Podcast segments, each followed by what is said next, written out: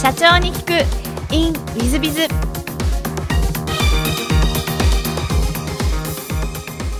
本日の社長に聞く in ウィズビズは株式会社サーバーワークス代表取締社長の大石亮社長様でいらっしゃいます。まずは経歴の方をご紹介させていただきます。1973年、新潟市生まれ、東北大学経済学部をご卒業後、まずまび株式会社で ISP 事業に従事。2000年に同社を設立し、えー、2009年から AWS 専業のクラウドインテグレーターとして事業を展開。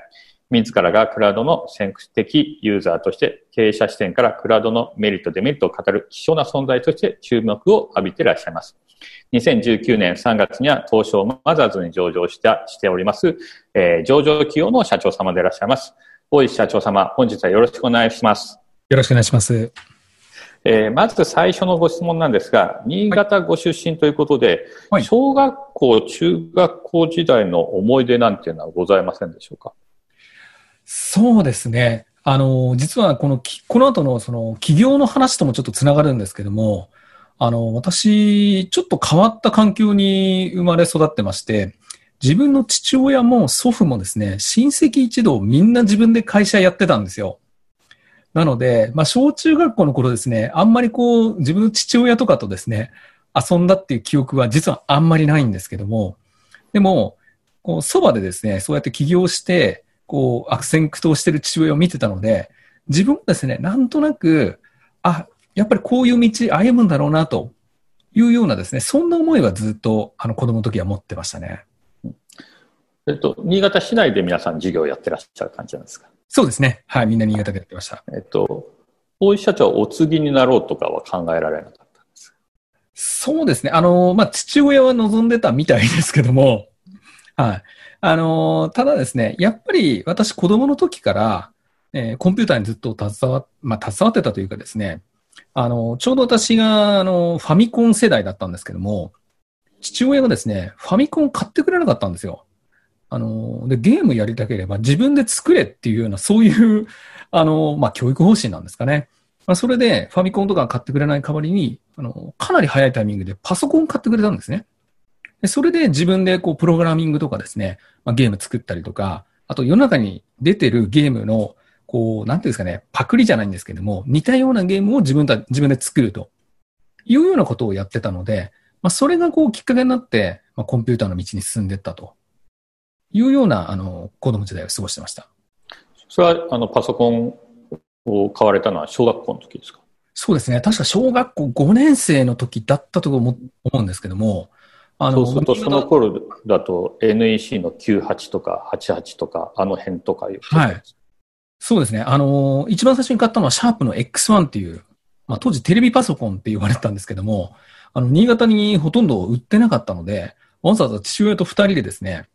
あの、東京まで出てきて、秋葉原で、えー、そのパソコンを買ってですね、で、届けてもらったっていう、そんな記憶がありますね。周りにはパソコン持ってらっしゃる方なんていらっしゃらなかったんじゃないですか？そうですね。近くに8801持ってる人がいたんですけども、あと、まあ、運がいいことにですね、たまたま家の近くに、あの、当時マイコンショップって呼ばれてたんですけども、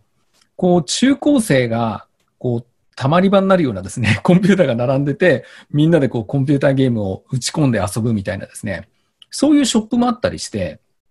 なので、こう、比較的情報交換とかはやりやすかった環境でしたね。うんそれは中学時代もそのままついて、こう、パソコンばっかり触ってるような少年時代でいらっしゃったんでしょうか？そうですね。あの、一応部活はやってたんですけども、でも部活の仲間ともそういうなんかゲーム作ったりとか、お互いのゲームを作って遊び合いっこしたりとかですね。まあそういうちょっと変わった、なんか周りから見るとなんかオタッキーなことやってるなというような目で見られてたんですけども、まあそんなことは実はやってましたね。うん、なるほど。えっと、高校も、えっと、新潟の方の高校でいらっしゃいますか？そうですね。はい。新潟高校っていう。はい。高校。時代の思い出っていうのは何かございますでしょうか？そうですね。もう高校時代は、あの、部活に明け暮れてたんですけども、あの、これも変わった部活やってまして、フェンシングやってたんですね。で、はい。たまたま私の中学時代のですね、生徒会の先輩の方が、そのフェンシング部にもう先に入ってらっしゃってて、で、私がたまたま入学式のその日とかだと思うんですけども、なんか体育館のところ歩いてたら、なんか先輩に呼び止められて、あ、お前、あの、うち部員少ないから入れ、みたいな感じで。え全くイメージしてなかったんですけども、まあ、無理やり入れさせられたと。いうのが実はきっかけなんですけども、まあ、それでもあの、フェンシング自体は非常に面白くて、まあ、高校3年間結構みっちりやってましたね。そうですか。あの、私の息子もフェンシングやってましあ、本当ですか。え高校からですね。あ でもちろん大学では、あの、辞めてますけども、はい。えーそれも人数少ないから入ったみたいな感じでしたけども。スポーツとしては本当面白いですし、うんああの、今、日本の選手かなり強いので、はい。はい。まあ、オリンピックは今流れちゃいましたけど、はいもしオリンピックがあったら結構、あの、メダルが期待された種目の一つみたいですね。そうですね。団体は金か銀かって言われてましたし、ねね、太田、太田選手が銀を取ってるんで、はあの、大変、あの、いい競技だと思いますけどもね。ね、で、大学は東北大学にお進みとのことなんですが、東北大学これ選ばれた理由というのは何かございましたでしょうか？はい。これは、あのー一言で言うと、親孝行ぐらいしようかなと思って、あのー母親がですね、ずっと、あのー本当は東北大学に行きたかったらしいんですけども、なんかあのーちょっと経済的な理由とかもあって、東北大学行けなかったということを子供の時から聞かされてまして、まあ、じゃあ大学の進路ぐらいですね、その母親が叶えられなかった夢叶えようかというので、えー東北大学一本で受験してました。それで受かられるというのは相当勉強ができられたということだと思うんですけども。あのですね、これあの、まあ、この後のですね、授業展開とか私の性格とも関わるんですけど、大学受験って皆さんこう、たくさん受けるから難しく感じられると思うんですけど、あの、私の場合一本に絞ってたんで、もう例えば傾向とか対策とかですね、点数の取り方とか、もうみんなそこに特化してやってたので、あの、非常に効率よく受験勉強を進められたんじゃないかなというふうに今でも思いますね。でもあの、東北大学といって、まあ、もちろん東北で、国立大学で、えーナンバーワンの大学ですし、えー相当勉強もできたし、されたんじゃないかなと思うんですが、勉強の方はいかがだったんですか？うん、そんなに出来がいい学生じゃなかったと思うんですけども、ただ、あの、高校3年生の夏近くまで部活やってましたんで、まあ、やっぱり人よりスタートは遅かったんですね。で、遅かったので、一番最初にですね、勉強、じゃあこれから始めるぞっていう前に、何をやったかっていうと、あの、勉強の仕方を勉強したんですよ。どういうふうに勉強すると一番効率よく、こう自分に身につくのかとか、大学受験に求められているものは何かとかですね。まあ、そういうことをちょっと徹底的に学んだんですね。で、それでこう効率のいい勉強の仕方っていうのをまずインプットして、で、あとはそれに従って、もう淡々とやっていったという、そんな感じですね。あの、今のお話聞いてても、あの、大石社長様、非常に論理的でいらっしゃいまして、さすがやっぱり上場企業の社長さんだし、IT 企業の社長さんだなと、まあ、感じさせていただくんですけども、あの、大学時代は、あの、どんなことをして過ごしたなんていう記憶でございますでしょうか？はい。あのー、大学時代はですね、打ち込んだのが3つあるんですけども、まあ1つがですね、スキーのサークルに入ってたので、まあこれ、まあ冬はですね、スキーやってたっていうのと、あとですね、オールシーズン通じて、えー軽音楽部入ってたんですね。あの、子供の時からピアノをずっとやってたので、えーで、キーボードを弾く人ってやっぱり大学のバンドとかで結構少ないので、重宝がられまして、えーいろんなバンドからですね、あの、呼びがかかって、えーいろんなバンド掛け持ちするという、なんか渡りのキーボーディストみたいなことをやってたんですね。あともう一つがですね、あの、パソコンでして、特にあの、大学生になってからパソコン通信っていうのが始まりまして、で、まあ、電話回線でですね、こう、今でいうインターネットみたいなものはないので、仙台市内のですね、この当時 BBS って呼んでたんですけども、その仙台市内のあるこうセンターに電話をして、そうするとそのコンピューターがこう繋がってですね、そこで仙台市の人たちとこうコミュニケーションするみたいな、あの、そんなものをハマってですね、この3つかなり、こう、なんていうんですかね、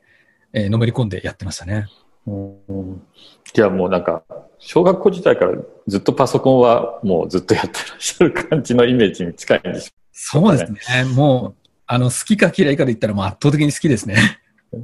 多分この後も出てくるんです。あの、ガジェット好きとか出てまいるのでですね、はい、あの、ずっとパソコンとかそういうのが本当にお好きでいらっしゃるんだなっていう感じでございます。はい、えー、ありがとうございます。えっ、ー、と、その後、大手商社のバルベニにご就職ということで、はい、これ、バルベニ選ばれた理由は何かございましたでしょうか？まあ、あの、たまたま入れたところがそこだったっていうのが大きいんですけども、あの、でも、IT の会社に入るか、全然違うところに入るかっていう選択は、それは自分の中でもあったんですけども、あの、コンピューターのことが好きで、コンピューターの会社やろうっていうのはもうかなり、まあ、中学高校生ぐらいの時になんとなくイメージがあったので、逆にですね、就職で IT の会社に入っちゃうと、こう、自分自身がこう、完全にエンジニアで閉じてしまうって言いますか、やっぱり視野が狭くなっちゃうんだろうなという、そういうあのイメージはありまして、どちらかというと真逆の視野広く持てそうなところにえー、入ろうということで、あの、商社選択させていただきました。なるほど。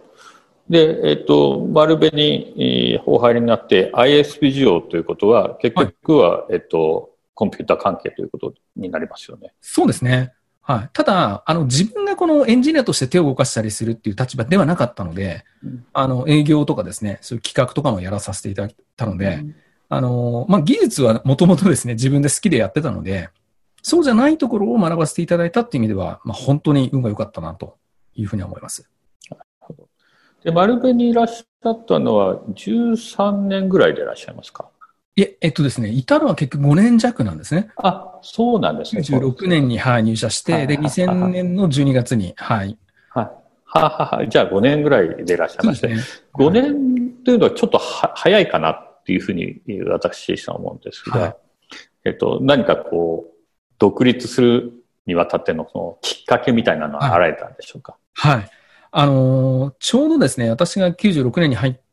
て、えっと、95年からですね、丸紅がその ISP 事業を始めるというので、あの、その事業に携わらせていただいたんですけども、2000年にですね、えー、まあ、その事業を切り離すと、別なところに売るという判断になってですね、で、まあ、入社からちょうど5年近くやってた、えー、業務がですね、こう一区切りつくということが分かったのが、まあ一つと、あとですね、2000年ってちょうどあの IT バブルが崩壊した時だったんですよ。で、その前にですね、99年とか、あの98年ぐらいにですね、こう起業してる人って、どっちかというとこう一攫千金みたいな、あの、そういう感じの方がすごく多かったんですけども、あの、私はまあ、子供の時からコンピューター好きでですね、まあ本当にこのコンピューターをうまく使ってビジネスにしたいというふうに思ってたので、そういう人たちと一緒になるのはちょっと、なんか、もやっとするなというイメージがあったんですね。それが2000年にネットバブルが崩壊して、本当にですね、実力ある人しか残れないような、そういう環境になったので、まあ、これ幸いと言いますか、タイミングがいいなということで2000年に旗揚げしたと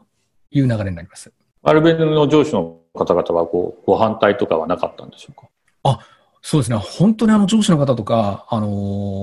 応援してくださる方がすごく多くてですね、独立した後もやっぱり最初の仕事とかですね、あの結構丸紅関係の元上司の方とか、あの先輩の方とかですね、そういった方が結構仕事出したりして、あの支援してくださったので、まあそういう意味では本当にあの周りの方に恵まれたなというふうに今でもそれは感謝してます。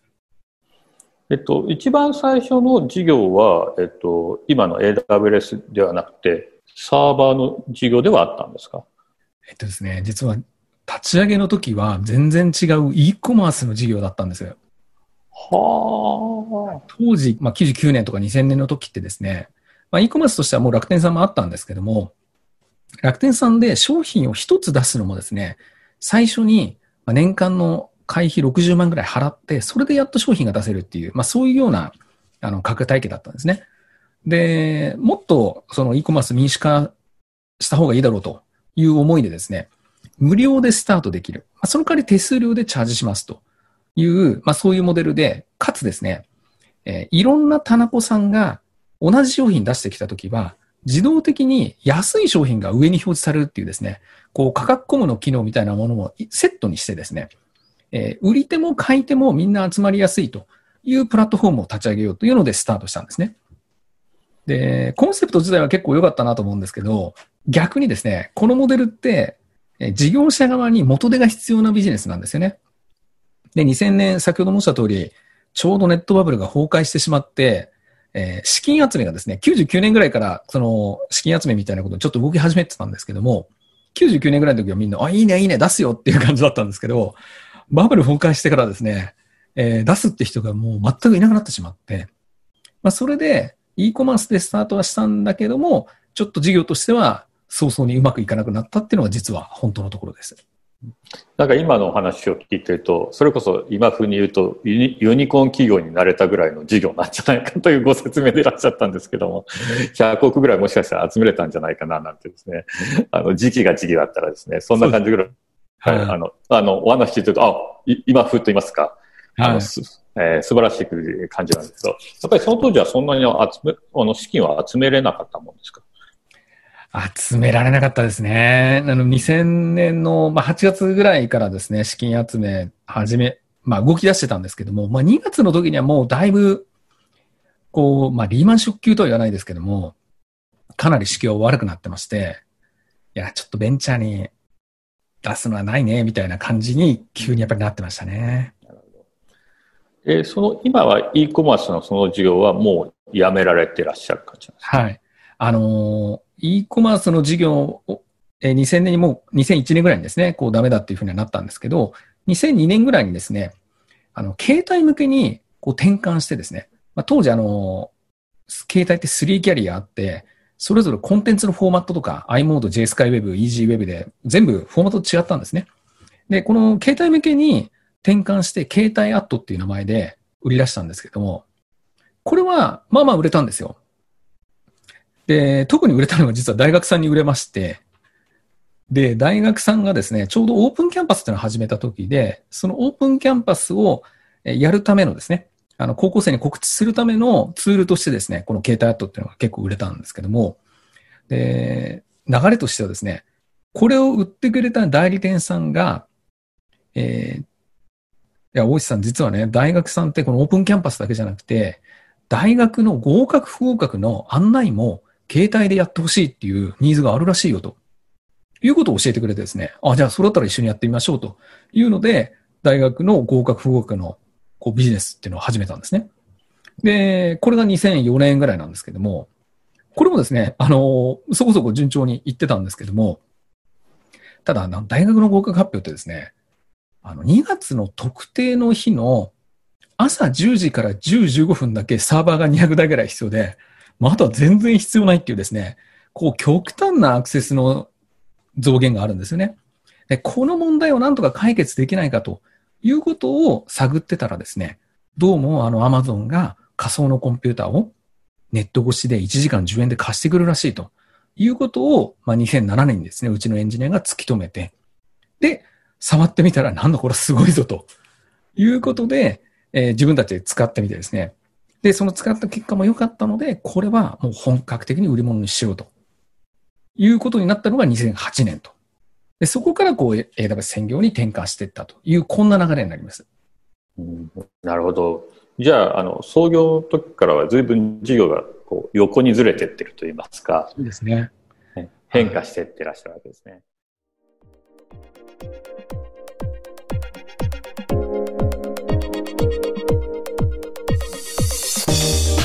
経営者を応援する。社長の孤独力。番外編。本日の社長の孤独力。番外編は8章4項。法改正によって仕事がなくなってしまった。法改正は予測可能。だから事前に手を打っておけ。ということでございます。えー、皆様法律というのは、えー、よくご存知だという方も非常に多いかと思いますが、えー、法律というのは必ず、えーといわゆる国会とかで決まりそしてそれからえ6ヶ月後に施行されるという手順に必ずなってます。で、これ日本国、まあ、だけ、言い方としてはちょっとだけというふうに思っていただいた方がよろしいんじゃないかと。というのは、あの、この3ヶ月なのか6ヶ月なのか9ヶ月なのかとか12ヶ月なのかっていうのは各国で微妙に違います。もっと言うと中国あたりなんかは、えっ、ー、と、決まった瞬間から施行というパイターンがあります。で、他の国だとですね、もっと言うとですね、遡って、本当は訴求しちゃいけないなんてのがあるんですが、遡ってでも法律を適合させるみたいな国もたまにはあります。ほとんどないですけども、まあ、たまに中国なんかそういうことをやってくる時がありますけども、えー、それぐらいでございますので、そういう意味でいきますと、日本国の場合はということになりますが、必ず、えーと、決まってから、えー、6ヶ月後が施行、その代わり、えー、訴求、遡ってその法律を適用させるということはないというのが、あこの法律でございます。よって、法律だけは予測ができるわけですね。もしくは決まってから6ヶ月間は猶予があると。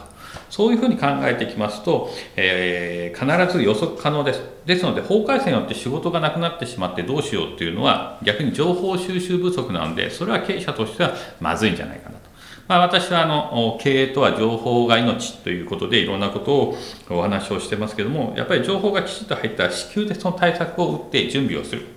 まあ、6ヶ月もあれば大体ほとんどのことは対策打てるんじゃないかと思いますし、えー、場合によっては6ヶ月より前から日経新聞がこういうふうに国会で変えようとしてるよみたいなことを先生よく言うわけですよね。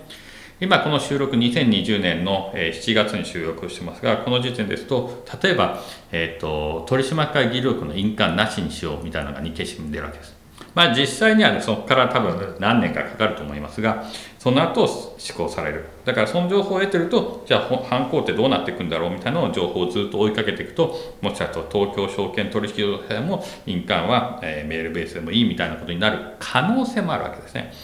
ですので、そういう情報をきちっと掴んでいくことが一番重要だし、まあ、この情報を掴んでおくと、例えば介護なんかは、えー、いわゆる、えーと、国からいただけるお金がだんだん下がってるわけですが、それも十分予測できるんで、じゃあその下がった状態でもちゃんと収益が保てるようにするにはどうすればいいかという対策も打てるはずだと思います。まあ、そういうことを考えて、えー、やっぱり情報が命ということで情報収集をしていただくことは大変大切だなというふうに思います。ぜひしっかり情報収集の方をお願いします。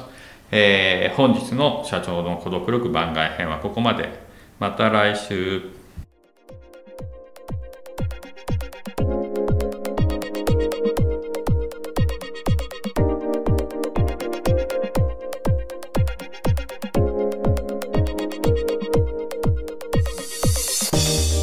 本日も社長に聞く in WizBiz をお聞きくださり誠にありがとうございました、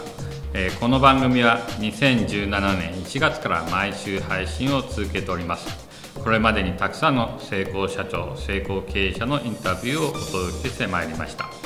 その内容は全てテキスト化いたしまして私ども WizBiz が運営するウェブサイト経営ノートでも閲覧いただけるようにしております。音声だけでなく文字で読み返すことで新たな発見や気づきがあり皆様の会社経営に役立つヒントがきっと見つかるのではないかと思いまして、えー、サイトの方にもさせていただいてます。是非ネット検索で経営ノートスペース社長インタビューと入力いただき経営ノートのサイトをご覧になっていただければというふうに思っております。本日の社長に行く e メールではここまで。また来週。